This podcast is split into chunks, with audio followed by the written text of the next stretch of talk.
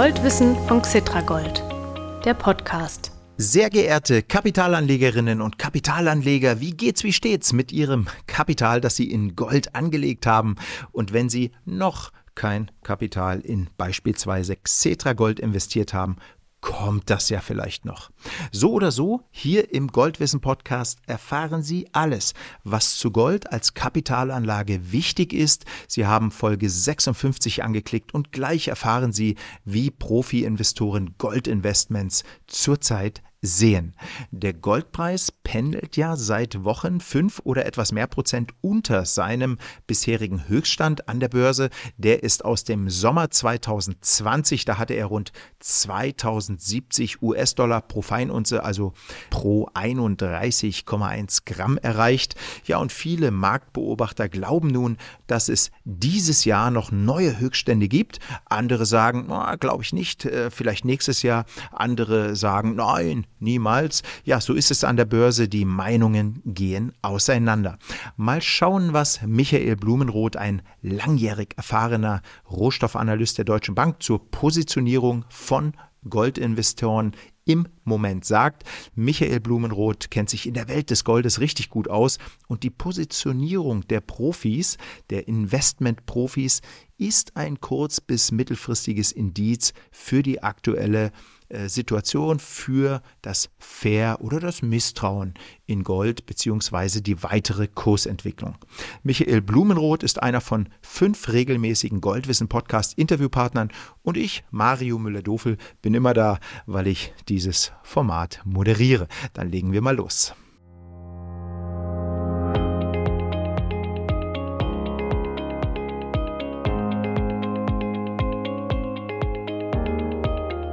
Lieber Michael Blumenroth, ich freue mich sehr, dass Sie wieder hier sind bei mir im Frankfurter Xetra Gold Podcast Studio. Wie geht's Ihnen? Ja, ich freue mich auch, Herr Müller-Dofel. Jedes Mal bin ich froh, wenn ich hier sein darf. Also mir geht's auch richtig gut momentan, muss ich sagen, weil das Wetter ist schön im ja. Sommer. Ich bin ja ab und zu mal läuferisch draußen unterwegs. Das ja, ist natürlich jetzt klasse zum Trainieren. Da kann man mal abends nach der Arbeit, wenn es nicht mehr ganz so warm ist, an raushauen. Also ich kann mir nicht klagen. Sommerzeit, Ferienzeit, Märkte werden vielleicht ein bisschen ruhiger. Das macht Spaß. Ja, wunderbar. Das freut mich, dass es Ihnen gut geht. Herr Blumenroth, ich habe dem Podcast-Publikum gerade versprochen, dass Sie sich in der Welt des Goldes auskennen. Das stimmt doch, oder? Ja, das kann man definitiv sagen. Ja. Also ich bin jetzt ja schon viele Jahre so im Bereich Gold tätig, darf ich ja gar nicht sagen. Das gibt ja sonst vielleicht Rückschlüsse auf mein Alter. Aber Sie sind immer jung. immer jung, immer. Ich habe so einen Jungbrunnentrunk gefunden.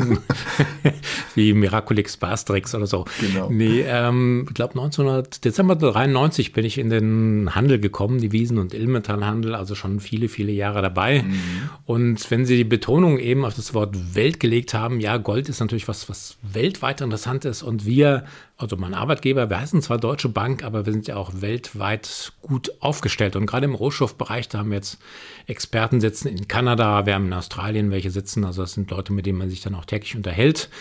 Und auch so, wie gesagt, die Welt ist nicht genug. Heißt ja auch ein James Bond-Film. Ich war jetzt auch neulich gerade in Kanada ja. gewesen, habe aber dort leider keine Mine besucht sondern war auch laufend unterwegs. Recht spannende Sache. Auch zwei Braunbären während des Marathons gesehen. Also wow. das, das, die Welt hält schon noch viele Überraschungen bereit. Und ich denke mal, wir sind da doch recht breit aufgestellt, auch ja. in unserem Haus. Wir haben, wie gesagt, überall Experten sitzen. Wir diskutieren auch täglich. Wir haben also bestimmte Rituale, Chatfloors, mit denen wir unsere Meinung austauschen. Wir wollen ja auch fundierte Meinung dann weiter nach außen transponieren, wie ich jetzt hoffentlich gleich. Und deswegen, die Welt ist uns fast schon zu klein. Ja, dann schauen wir da mal rein in die Goldwelt. Also genau deshalb sind Sie der richtige Goldfachmann für diese Folge. Ich möchte gerne von Ihnen wissen, was die Goldprofis bzw. die Profi-Investoren, also auch institutionelle Investoren genannt, zurzeit mit Blick auf Gold machen. Viele dieser Investoren handeln ja Gold über Terminbörsen.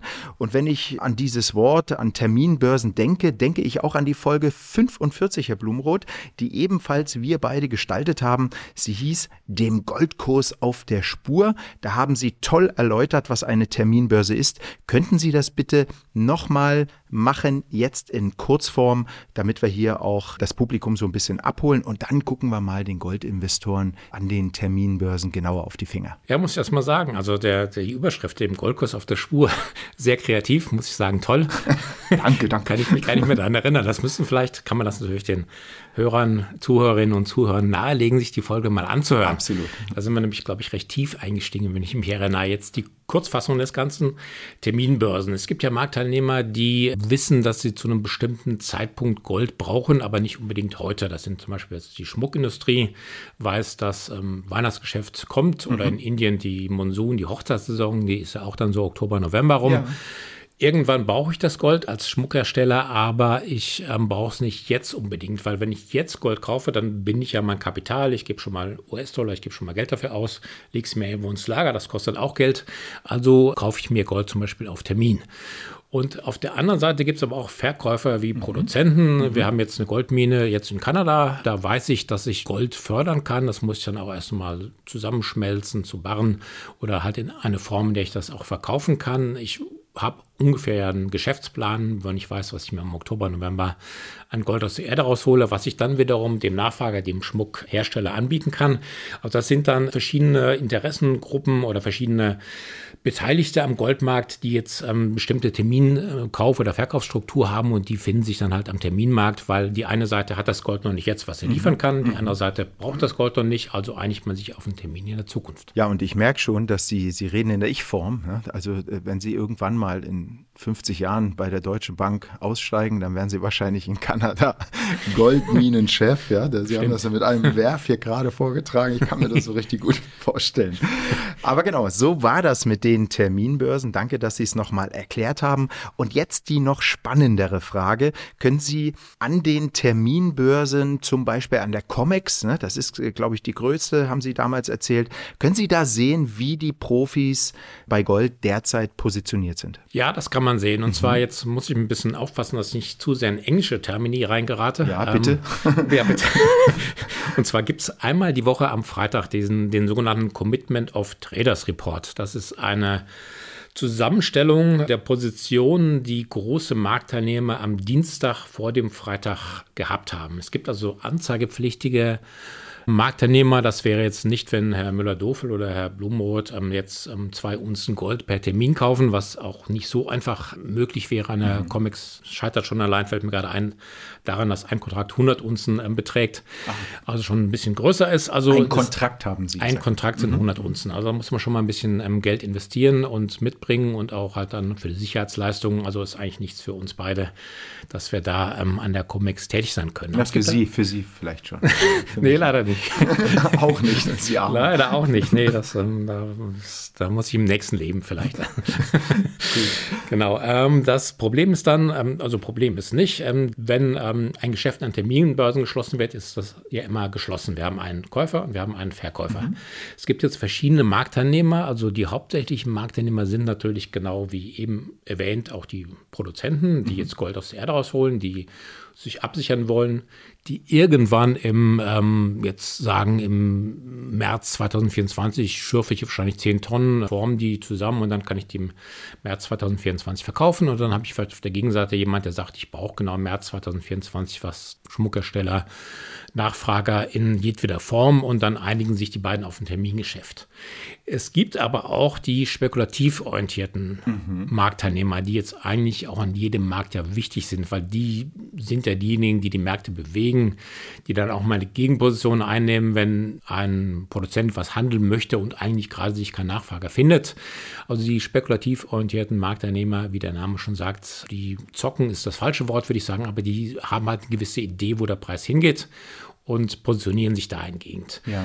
Und für mich ist das Interessante eigentlich in diesem Report, wie gesagt, die Positionen müssen sich ja alle auf Null ausgleichen. Ein Käufer, ein Verkäufer. Mhm. Mich interessiert am ehesten, was machen denn die spekulativ orientierten Investoren? Ja, und was machen die? Die sind momentan eher so ein bisschen auf dem Rückzug gewesen in den letzten Wochen. Ich habe jetzt mal ähm, mich im Vorab schon so ein bisschen, weil ich schon geahnt habe, wo die Frage heute hingehen könnte, ja. habe ich mich mal ein bisschen vorbereitet und Super. da ähm, mhm. gucke ich gerade mal auf so einen Chart. Da sehen wir, wir hatten jetzt natürlich während der Corona-Zeit, als jetzt die Lockdowns gewesen sind, ist der Goldpreis ja stark angestiegen, weil die Zentralbanken haben die Zinsen wieder auf Null gestellt, das Geld, die Märkte wurden mit Geld geflutet, mit Liquidität. Und die Erwartung war gewesen, dass unter anderem zum Beispiel hohe Inflationsraten dann die Nachfrage nach Gold ankurbeln. Ja. Jetzt hatten wir während Corona eine sehr hohe Long-Positionierung. Also Long heißt, dass die spekulativen Marktteilnehmer Kaufpositionen eingegangen sind. Sie erwarten, dass der Goldpreis in Zukunft höher sein wird mhm. als jetzt. Mhm. Also kaufen sie schon mal Gold in Zukunft und hoffen darauf, dass wenn jetzt der März 2024 kommt, dass sie damit einen Gewinn machen. Ja. Bei Gold ist es meistens so, muss ich vielleicht dazu sagen, dass fast immer die spekulativ orientierten Investoren sind fast immer long. Das ist so eine Eigenart des Goldmarktes. Aha. Gehen Kaufpositionen ein, weil, also die Erfahrung habe ich als Händler selbst gemacht, der Preis kann nach oben ja auf eine Million gehen. Der nach oben ist das Ganze unbegrenzt. Ja. Nach unten hin haben wir natürliche Grenze eingezogen im Goldpreis, das sind die Produktionskosten. Ja, ja. Wenn ich als Produzent Produktionskosten habe von 1400 Dollar die Unze, mhm. dann werde ich Gold nicht unter 1400 Dollar die Unze verkaufen. Es gibt auch welche, die haben höhere, 1500, 1600 Dollar, auch tiefere, in China insbesondere. Aber nach unten habe ich so eine natürliche Barriere, wo der Preis eigentlich nicht drunter sinken kann. Also theoretisch. Wir hatten in Öl auch mal negative Preise, fällt mhm. mir gerade ein, mhm. aber das ist alles ein kurzlebiges Szenario. Also sind die jetzt immer noch so long? Das ist genau, das wäre der nächste Punkt gewesen. Also, Gut, dass Sie die Frage stellen, bevor ich mich hier völlig verquatsche.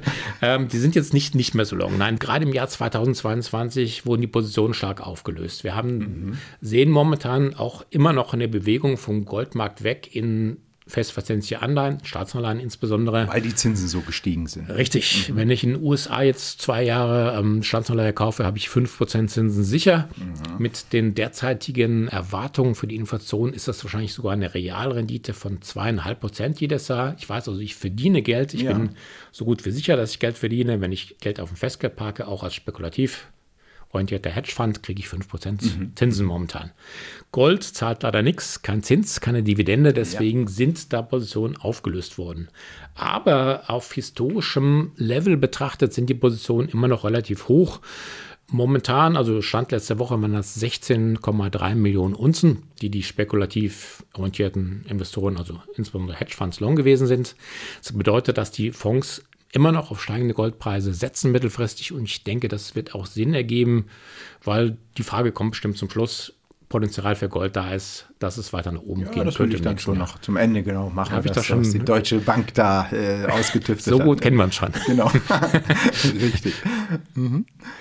Gut, also im Großen und Ganzen, wir sind weit unter den Niveaus, die wir 2020 gesehen haben. Mhm. Letztes Jahr ging es ordentlich runter in den Positionen, aber wir haben jetzt auch seit Jahresbeginn wieder so einen kleinen Anstieg gesehen. Die Marktteilnehmer gehen wieder von steigenden Goldpreisen aus, ein bisschen Geopolitik drin, ähm, ja, auch die ja. USA, da hatten wir diesen Streitstaats, Staatsschulden-Obergrenze, wir haben nächstes Jahr US-Präsidentschaftswahlen, mhm. also alles so Sachen, die so ein bisschen vielleicht für Nachfrage in Gold wieder sorgen können. Da habe ich eine Frage noch zu. In den mhm. letzten Wochen, in den vergangenen Wochen ist ja der Goldpreis ein bisschen gefallen. Jetzt mal geht es wieder ein bisschen runter. Jetzt stehen wir so knapp über äh, 1900 US-Dollar pro Feinunze. Aber trotzdem zeigen diese COT-Reports an, dass doch, sag ich mal, ein Optimismusüberhang ist. Ne? Ja, das ist richtig. Das schon. Also das geht genau. nicht immer parallel. Ne? Der, der, Preis fällt und dann werden die alle pessimistisch oder so. Das ist Nein. nicht so. Aha. Es ist nicht unbedingt so. Es ist mhm. natürlich so ein bisschen, wenn der Preis fällt, sind einige, die jetzt Positionen tatsächlich auflösen. Ja. Das sind meistens die, die auch sehr kurzfristig drin sind. Die also sagen, ähm, die jetzt im Mai Sorgen hatten oder im April, Mai, es gab ja dann Marktkommentare, die besagten, dass die USA vielleicht zahlungsunfähig werden mhm. würden, wenn man sich nicht einigt. Das Ganze ging ja dann doch recht, ähm, ja.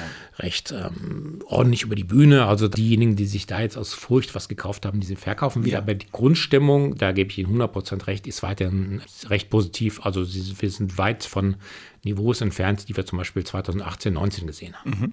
Gut. Ähm, schauen wir mal noch auf eine andere Möglichkeit, äh, den Profis, äh, den Gold, den professionellen Goldinvestoren auf die Finger zu schauen. Ich denke an den SPDR Gold Trust. Das habe ich jetzt mal so richtig schön deutsch ausgesprochen, ähm, weil SPD, ja, das erinnert mich mhm. ja an die deutsche Regierungspartei, die hat aber, glaube ich, damit nichts zu tun. Na, das ist, glaube ich, kein ähm, Parteivermögen. Also dieser, dieser SPDR äh, Gold Trust, was ist das ganz kurz noch? nochmal und, und was sieht man da? Es ist im Prinzip auch eine Art ETF oder ETC. Das mhm. ist also einer der Pioniere, sagen wir mal, der ETF oder ETC-Szene. Wir in Deutschland, wir haben schon recht früh angefangen, das war mein Job auch gewesen, ja. für Privatinvestoren oder für, für kleine Firmeninvestoren Produkte zur Verfügung zu stellen, mit denen sie jetzt in den Goldmarkt einsteigen können, mhm. ohne dass man das Gold physisch lagern muss. Also bei uns waren das Zertifikate, Optionsscheine und ähnliches. Genau. Mhm. Genau, das gab es in den USA lange nicht. Das hat dann auch rechtliche Gründe, aber ich weiß gar nicht genau das Jahr. Das müsste Mitte der Nullerjahre gewesen sein. Irgendwo zwischen 2003 und 2006, glaube ich, kam dieser SPDR. Gold Trust an den Markt und ähm, es ist ähnlich wie auch jetzt bei Xeta Gold zum Beispiel, der Investor kauft Gold. Mhm und das Gold wird physisch irgendwo hinterlegt. Mhm. Also es ist eine Sicherheit dafür da. Man muss nicht selbst für die Lagerstätte sorgen. Das Gold existiert. Es ist nicht so, dass man irgendwie Luftbuchungen kauft und ein Papier, wo nichts dahinter steht, sondern es gibt tatsächlich physisches Gold, was gelagert wird. Ja. Und das ist in den USA bei weitem das beliebteste Vehikel, um am Goldmarkt ähm, teilzunehmen. Ja, in Deutschland, in Deutschland, auch. Genau, Deutschland auch. Gold, ja, ja definitiv. Der, der, der größte, der wichtigste ETC. Ja, absolut. absolut ja, aber ein bisschen kleiner als, als der hier von der SPD. Ja, das liegt aber nur daran, dass in den USA halt einfach mehr Geldvolumen zur Verfügung genau, steht. Genau. Da sind die Amerikaner doch ein bisschen reicher, sind ja auch dreimal so viel in der Bevölkerung mhm. oder viermal so viel. Also große Banken. Große Banken, ja, ja, genau, richtig. Wenn jetzt ein Investor, also vielleicht ein bisschen ein Nachteil ist es nicht, aber an den Terminmärkten kann man ja auch auf fallende Goldkurse spekulieren. Das geht zum Beispiel ähm, wenn man aber ähm, auf steigende Goldkurse spekuliert, dann muss man auch zum Beispiel Sicherheiten hinterlegen und ähnliches. Das Ganze ist kompliziert, es gibt bestimmte Termine. Wenn man aber jetzt Gold ähm, haben möchte, ohne dass man sich mit Terminstrukturen, mit Sicherheitsmargin-Hinterlegung, Margin-Zahlung beschäftigen möchte, dann bietet sich so ein ETC oder ETF hier an. Man kauft Gold, weil man denkt, es wird teurer. Mhm. Oder man kauft Gold halt auch als Versicherung. Das muss ja nicht unbedingt teurer werden. Ähm, jemand ist Hedgefonds, investiert 70 Prozent in Aktien, 20 Prozent in Anleihen und als Versicherung gegen Aktienmarktkollaps vielleicht 10 Prozent in Gold. Ja. Und das kann an diesem SPDR Goldtrust genauso gut machen wie jetzt hier in Deutschland zum Beispiel die Investoren in Xeta Gold. Da haben wir es auch ganz interessant gesehen. Das ist ziemlich ähnlich jetzt wie bei ähm, den Positionen an der COMEX mhm. im CBOT-Report. Wir mhm. hatten da ein absolutes Höchststand gesehen im September 2020. Das waren 41 Millionen Unzen Gold in diesem Fonds investiert und in diesem ETC, nicht in diesem Fonds. Und das ist jetzt zurückgegangen auf ungefähr knapp 30 Millionen. Mhm. Also auch hier ein Rücksetzer, aber wir sind momentan auch hier wieder über den Tiefständen, die wir Anfang März hatten. Anfang März ähm, gab es so eine Spezialsituation, da waren die Zinsen, die Renditen waren sehr hoch gewesen in den USA. Dann kam dieses Regionalbankenproblem, was es wieder so ein bisschen die Investoren in Gold reingetrieben hat. Wir waren auch über 30,3 Millionen Unzen Mitte Mai gewesen, kam jetzt wieder ein bisschen zurück. Wir sind bei 29,8 Millionen. Mhm. Aber auch hier historisch betrachtet, ähm, es ist vielleicht eher ein bisschen wenig, wenn man jetzt die Corona-Pandemie-Zeit betrachtet, aber es liegt deutlich über den Beständen, die wir 2018, 19 ah, gesehen ja. haben. Das waren eher so 23, 24 Millionen, jetzt ja. sind wir bei 29 Millionen. Ah, ja. Also auch hier zeigt sich, ähm, Gold hat immer noch einen gewissen Reiz für die. Ja, also ich meine, also jetzt mal unter uns, ne? ich meine, Corona, das war ein Weltereignis, das hat es vorher noch nie gegeben, äh, dass da die Leute natürlich äh, hier auch Panik bekommen haben, in Gold reingehen, wie verrückt, das ist, ist ja eigentlich klar. Also ich glaube, wenn wir das vergleichen, dann müssen wir es mit relativ normalen Zeiten vergleichen. Ne? Genau. Und dann sind wir heute höher als vor der Corona-Krise. Krise. Sehe ich das richtig, dass das naja, äh, ich sag mal so, dass Goldinvestoren, die hier vielleicht zuhören, dass das eine gute Nachricht für die ist. Ja, definitiv. Schon, also ne? genau, man muss ja. auch vielleicht noch dazu, also sehr valider Punkt, den Sie da erwähnen, man muss auch vielleicht dazu erwähnen, dass wir im Jahr 2018, 19 Zinsen oder Renditen hatten, die weit unter dem Niveau sind von jetzt.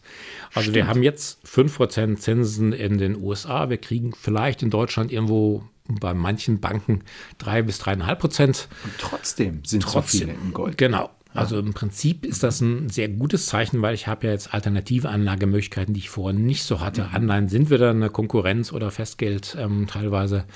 Und deswegen ist das meiner Ansicht nach ein sehr gutes Zeichen. Also die Investoren ja. sehen da tatsächlich dann steigende Goldkurse voraus. Ja, und das ist, äh, ich erinnere mich jetzt gerade an den vergangenen Podcast, das war die Folge 55, da habe ich ja mit Steffen Orben gesprochen, Co-Geschäftsführer bei Xetra Gold. Der hat sich im Grunde, hat er ja auch erzählt, über die Goldbestände nicht gerade beklagt. Ne? Also er meinte, er meinte, wir sind auf einem sehr hohen Niveau weiterhin. Mhm. Ne? Das ist genau. interessant, absolut wichtiger Punkt. Obwohl die Zinsen so hoch sind, wo dann normal die Leute aus Gold rausgehen, sind ganz viele weiterhin, bleiben weiterhin in Gold. Ne? Das ist richtig. Ja, na gut. Und warum das so ist, darüber sprechen wir ja häufig. Vielleicht fällt jetzt das eine oder andere Wort dazu auch noch. Aber was mir jetzt auch eingefallen ist, Herr Blumenroth, wo wir über institutionelle Investoren, über Profi-Investoren sprechen, Notenbanken, also die staatlichen Zentralbanken wie die EZB in Europa oder die Federal Reserve in den USA, das sind ja auch institutionelle Investoren, oder? Ja, absolut. Kann man, kann man auch so sehen, sind institutionelle Investoren und sie sind auch ordentlich mit dabei im Goldgeschäft, hat sich gerade in der Zeit so gezeigt. Institutionelle Investoren sind natürlich ein bisschen anders, weil sie jetzt nicht ähm, an Terminmärkten oder in, in Xeta Gold oder in den ETCs in den USA unterwegs sind, sondern das Gold wirklich physisch an- und verkaufen. Und das hat ja einen anderen Grund, kein Gewinnerzielungsgrund, mhm. wie ihn die normalen Investoren haben oder auch partiellen Versicherungsgrund, weil wenn ich einen Euro in der Hand halte oder einen US-Dollar, dann ist das erstmal nur ein Stück Papier. Aber wenn ich Gold hinterlegt habe, es gab ja lange Zeit den Goldstandard, ähm, ich weiß nicht, ob wir das schon mal im Podcast hatten. Hatten wir, hatten, hatten wir, schon. Hatten wir äh, mit Robert Halver, da, oh, ah. das sage ich bei, in der nächsten Folge, sage ich das mal, welche Folge das war, weil das mhm. war auch eine super interessante mhm. Folge. Was war denn damals eigentlich los beim Goldstandard und wie ist der äh, aufgehoben worden, warum und mhm. so weiter. Ne? Also ja, ja da kann man Angst kriegen, aber da, das machen wir ein anderes Mal nochmal. Ein andermal, ich dachte schon, ich hätte schon mal ein Thema für das nächste Mal gefunden. Na, aber dann, dann haben gucken. sie das schon gehabt. Also das ist wirklich etwas, was nach außen hin ist. Es schafft halt Vertrauen für die Währung. Es ist mhm. was da, was man notfalls ähm, monetarisieren kann. Und deswegen sind Notenbanken weiterhin sehr daran interessiert, Gold zu halten. Ja, vielleicht können Sie noch drei Wörter mehr dazu sagen. Also erstens hoffen wir mal, dass die Notenbanken äh, endlich die Inflation in den äh, Griff kriegen oder dass sie ihren Teil dazu beitragen. Das geht ja so ein bisschen schleppend voran, leider. Aber wie agieren die denn momentan? Sind die eher auf der Käufer- oder auf der Verkäuferseite jetzt äh, im Moment? Die allermeisten sind eher auf der, Ver auf der Käuferseite. Entschuldigung, habe ich mich versprochen. Ich war schon gedanklich einen Schritt weiter. Mhm. Also die Käuferseite, besonders interessant im, im letzten Jahr, wenn man 2000 2022 betrachtet, da haben Notenbanken weltweit insgesamt 1136 Tonnen Gold gekauft. Also schon eine Million Kilo eigentlich. So eine Million Kilo. Also schon mal, dann mal einen schweren Tresor haben wir dann da gemacht. Ja. Ähm, das ist mit begründet in der Sanktionierung Russlands jetzt infolge des russischen Angriffskriegs in die Ukraine. Und zwar ist ja das Beschreiben des Westens, dass die Finanzierung der Kriegsmaschinerie getroffen wird und deswegen wurden russische Guthaben im Ausland sanktioniert. Also Russland hatte zum Beispiel sehr viel Geld in US-Staatsanleihen angelegt hat oder in englischen oder in Euro deutschen Bundesanleihen und an das Geld kommt Russland, die Notenbank wohlgemerkt, nicht Russland selbst, sondern die russische Notenbank nicht mehr heran, weil es einfach gesperrt wurde, es ja. wurde blockiert. Jetzt ist bei vielen Notenbanken so ein bisschen ähm, Umdenken ähm, angestoßen worden. Welche Vermögensgegenstände kann ich denn notfalls liquidieren, wenn ich sie brauche? Bei US-Staatsanleihen geht es nicht. Wenn jetzt der US-Finanzministerium oder das Justizministerium sagt, ihr kommt an die Gelder nicht mehr dran, ist gesperrt, eure Konten sind blockiert, dann bietet sich natürlich an, dass man Gold physisch irgendwo hat als Notenbank, was man dann eventuell irgendwo auf dem Markt ähm, verkaufen kann. Also wir denken auch, dass zum Beispiel russisches Gold, was da tatsächlich von den Notenmarkt verfügbar ist, vielleicht Richtung China wandert und dann das dafür dann Remimbi oder so in der umgekehrten Richtung wieder fließen. Also Notenbanken haben wir dann ein höheres Bewusstsein dafür, dass sie für den Notfall Goldreserven akkumulieren äh, müssen, die sie dann auch dann durchaus zu liquidem Geld machen können. Ja. Und das war wahrscheinlich, denke ich mal, der, der Anlass im letzten Jahr, dass die Notenbanken dann tatsächlich wie wild ähm, auf den Goldmarkt sich gestürzt haben und ähm, Gold gekauft haben. Mhm, mh. Was ich ganz interessant finde, ähm, diese Diversifikationsmechanismus, das kann man ein andermal darüber reden, hängt vielleicht auch damit zusammen, dass viele Dollar-Schwäche erwarten in nächster Zeit. Ähm, auch die US-Staatsanleihen haben durch die steigenden Zinsniveau sehr hohe Kursverluste erlitten mhm. im letzten Jahr, die die Notenbanken dann auch abschreiben müssen. Es gibt momentan Diskussionen auch der Bundesbank, dass es dort dieses Jahr einen Rekordverlust geben könnte, weil halt durch das steigende Zinsniveau die Anleihen im Stand an Wert verloren haben. Mhm. Also das ist vielleicht ein bisschen mhm. mhm bisschen grob erklärt. Aber der World Gold Council ist ja auch so eine Organisation, die sich gerne mal umhört bei den professionellen Marktteilnehmern, hat mal jetzt eine Umfrage gemacht unter Notenbanken. Und da ist tatsächlich so, dass 24 Prozent aller Notenbanken ähm, planen, ihre Goldreserven weiterhin aufzustocken ah, ja. innerhalb der nächsten zwölf Monate. Also da ist tatsächlich etwas, was die Notenbanken weiterhin planen. Und 62 Prozent ähm, gehen davon aus, dass die Goldreserven in Zukunft oder das Gold einen höheren Anteil an Reserven annimmt. Ah ja. Mhm. Das waren letztes Jahr noch 46. Mhm. Also wir haben eine starke Nachfrage, auch momentan noch. Jetzt im letzten Monat, April, habe ich die letzten Daten gesehen, sind auch die polnische Notenbank mit 15 Tonnen dabei. Das ist jetzt auch ein Käufer, den wir eigentlich recht selten gesehen haben. Mhm. Ganz erstaunlich. Wir haben immer dabei ehemalige Sowjetrepubliken, also Kasachstan, Tadschikistan. Das ist vielleicht auch so ein Diversifikationsgesichtspunkt. Und ganz spannend und sicher wichtig, China, die sind jetzt seit sieben Monaten hintereinander auch Goldkäufer. Die haben jahrzehntelang kein Gold gekauft, die haben alles in US-Staatsanleihen geparkt, aber mhm. mittlerweile mhm. mhm. sind sie auch Nachfrage am Goldmarkt. Aber wir haben einen Ausreißer und zwar die mhm. auf der Verkäuferseite, deswegen mein Versprecher am Anfang. Und zwar hat sich das so eingepackt, die türkische Notenbank hat im April 81 Tonnen verkauft, also wesentlich mehr als die anderen Zentralbanken gekauft haben. Wir hatten im April tatsächlich einen Monat, wo die Verkäufe überwogen haben. Was? Äh, äh, der Herr Erdogan der, oder beziehungsweise seine Notenbank, die haben Gold verkauft. Äh, Nochmal, wie viel und, und warum? Das waren insgesamt 81 Tonnen. Ich habe das jetzt mal Pi mal Daumen umgerechnet. Zum damaligen Kurs müssten das ungefähr 4,6, 4,7 Milliarden Euro Gegenwert gewesen sein. Und das hat einen Grund, und zwar waren da im Mai die Präsidentschaftswahlen. Und die Lira hat eine sehr starke Abwertungstendenz schon vorgehabt. Also die türkische Lira ist ähm, eine der Währungen, die jetzt seit Jahren am, am schwächsten läuft. Wir hatten 2021, Ende des Jahres, fast eine große Finanz- und Währungskrise in der Türkei gehabt. Da wurden einige Maßnahmen dann implementiert, die das noch verhindert haben. Mhm. Aber der Druck hatte sich sehr, sehr stark ähm, aufgebaut gehabt. Und jetzt kamen die Wahlen, man wollte nach außen hin gut dastehen einerseits. Ja, ja. Die Lira durfte nicht zu stark abwerten, mhm. weil je schwächer die Lira, desto teurer werden auch die Importe. Also mhm. gerade mhm. Rohstoffe, Lebensmittel, Getreide muss man alles in US-Dollar am Weltmarkt bezahlen. Und je schwächer die Lira oder je teurer der Dollar, desto, desto höher werden die Preise. Also das heizt die Inflation dann immer weiter an. Aha. Und jetzt brauchten die Türkei wohl auch Geld, weil es wurde der Mindestlohn um ein paar 30 Prozent erhöht. Die, ja. ja. die Pensionen wurden erhöht um 30 Prozent, die Säulen wurden erholt. Kurz vor der Wahl. Kurz vor der Wahl alles, ja, genau. Das ist doch immer gut. also so kleine Wahlgeschenke. Vielleicht könnte, könnte man hier, wann haben wir die nächsten Wahlen? 25 auch mal darüber reden. Ja, genau. Wie man uns bei Laune hält. Also es wurde tatsächlich, es war ein künstlicher Kurs der Lira. Mhm, mhm. Jetzt, man sieht das auch daran ganz deutlich, die türkische Notenbank hat quasi ihre kompletten Goldreserven, sagt man, fast verkauft. Ja. Also wenn man jetzt in den Tresor reingeht, findet man vielleicht noch so ein paar Mäuse oder Ratten, die da rumhuschen, aber das Gold ist weg. Gibt's ja nicht. Also auch Wirklich.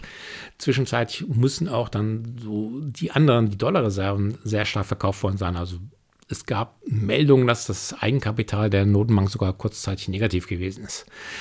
Jetzt ist die Wahl vorbei und jetzt ist das passiert, was vor der Wahl nicht hätte passieren dürfen. Die Lira ist tatsächlich kollabiert, über 35 Prozent, glaube ich, mittlerweile abgewertet. Das liegt dann auch daran, dass w jetzt. Wann, wann dieses Jahr oder seit? Nee, seit, seit den Wahlen. Also seit, seit den Wahlen seit, um 35 Prozent hat die Lira abgewertet. Richtig, in den letzten vier Wochen. Ja. Oh, dann müssen wir in Urlaub fahren, oder? Da müsste man theoretisch in Urlaub fahren. Also theoretisch müsste man das, also man sollte man auch, weil es natürlich jetzt für uns Euro zahlenden Sport billig. Ja. Aber es gibt ein Problem. Also tendenziell kann man sagen, es muss billig werden, aber wir haben auf der anderen Seite auch die Inflation. Mhm. Und wenn jetzt die Lira um 95 Prozent abwertet und wir haben momentan eine Inflationsrate von 40 Prozent mhm. und die Hotels und mhm. Gaststätten, Restaurants würden ihre Preise dementsprechend erhöhen, dann ist das für uns natürlich dann auch ein Nullsummenspiel. Oh je, die armen Türken, es ist ja Wahnsinn. 40 Prozent. Ja. Also sagen wir, genau, ich habe das jetzt auch mal überlegt, neulich beim Joggen kam mir das, wie das ganze Problem lösbar sein wird. Aber für die Bevölkerung, die in der Türkei bleibt, ändert sich nichts, wenn die Löhne jetzt um 95 Prozent mhm. erhöht werden.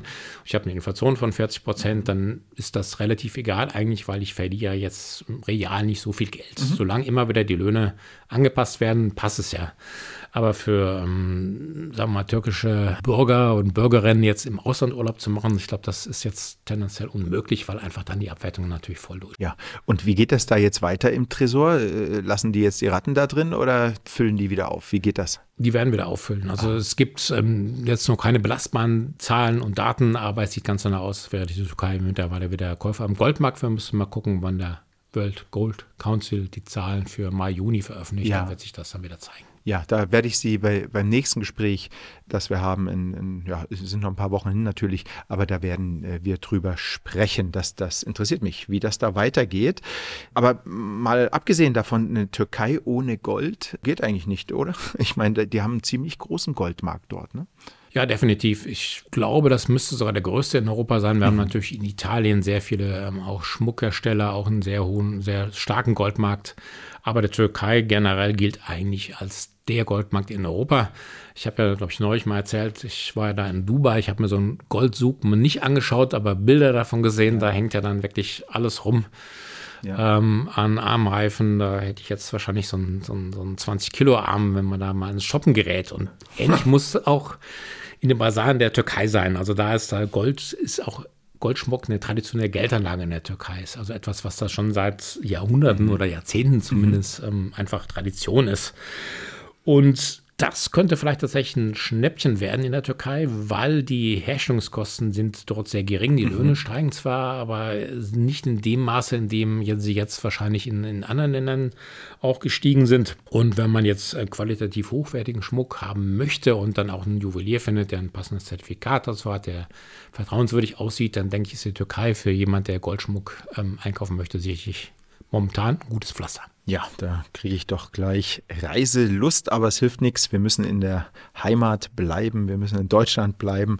Und da komme ich mal zur Deutschen Bank. Ja, Sie hatten es schon geahnt, äh, mache ich jetzt tatsächlich. Nochmal Deutsche Bank. Mich interessiert die Goldpreisprognose der Deutschen Bank aktuell. Wie ist sie, sagen wir mal, für die nächsten 12 bis 18 Monate? Ja, hat die Falle doch noch zugeschnappt. Also ähm, ja, die ist eigentlich optimistisch. Also wir haben zwei verschiedene Prognosen, die von zwei verschiedenen Stellen im Haus erstellt werden. Mhm. Die Prognose jetzt von, von unserem Bereich ist, geht so Richtung bis zu 2200 Dollar die Unze im Ende Juni 2024. Ah. Also von jetzt ungefähr Pi mal Daumen 1900 Dollar jetzt wären das 300 Dollar Potenzial nach oben. Und neue Rekordpreise. Und neue Rekordpreise, genau. genau. Und nämlich auch die anderen Kollegen vom Bereich Markets, die sehen auch einen Goldpreis von über 2000, 2100 Dollar die Uns im nächsten Jahr. Also mhm. für, mit eventuell Potenzial für mehr. Jetzt kommt natürlich wahrscheinlich die Anschlussfrage, die stelle ich dann jetzt mir mal selbst. Warum? Frage, genau, wie Klaus Augenthaler sich selbst interviewen.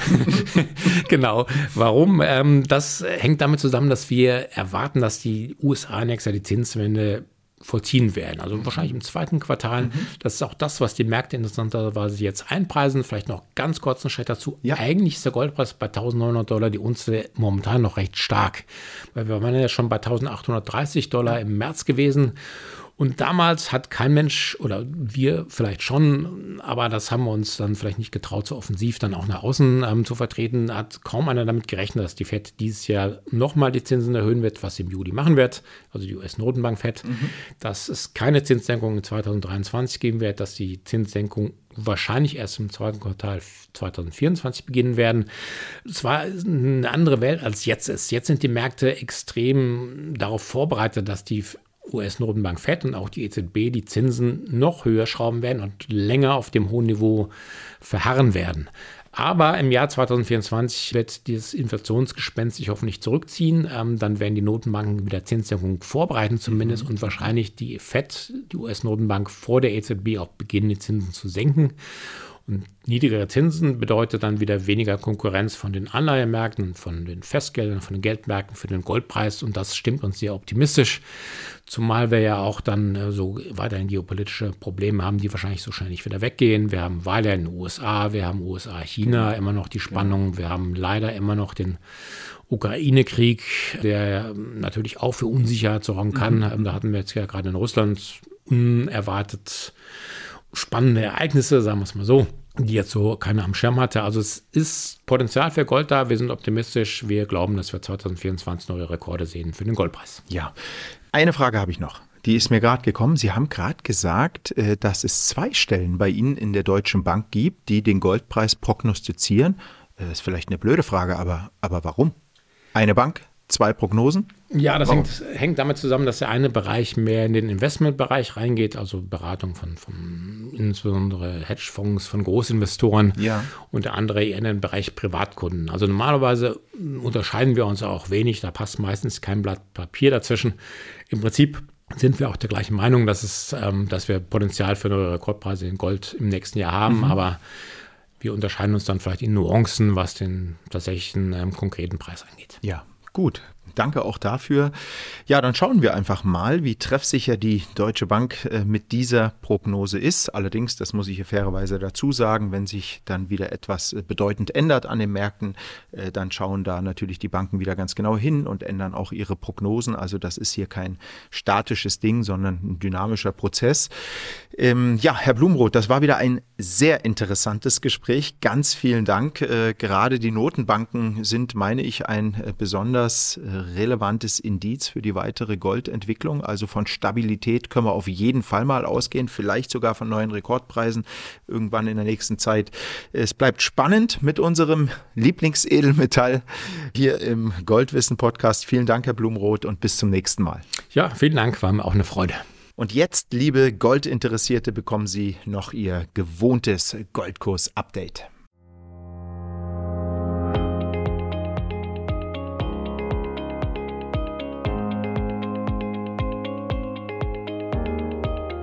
Wissen Sie was? Wir machen es heute mal so richtig kurz mit dem Update, denn wir haben im Interview recht viele Themen besprochen und beim Goldpreis ist in der Zeit zwischen dem 16.06., als die vorige Goldwissen-Folge 55 erschienen ist, bis zum Vortag des Erscheinens dieser Folge, das war der 29. Juni, da ist nicht viel passiert, also wirklich nicht. Der Preis pro Feinunze hat sich sowohl in Euro als auch in Dollar in diesen zwei Wochen per Saldo kaum bewegt, unter 0,1 Prozent. Also ich glaube, da brauchen wir heute oder in diesem Update nicht so viel drauf eingehen. Am 29.06. notierte der Unzenpreis bei knapp über 1900 US-Dollar.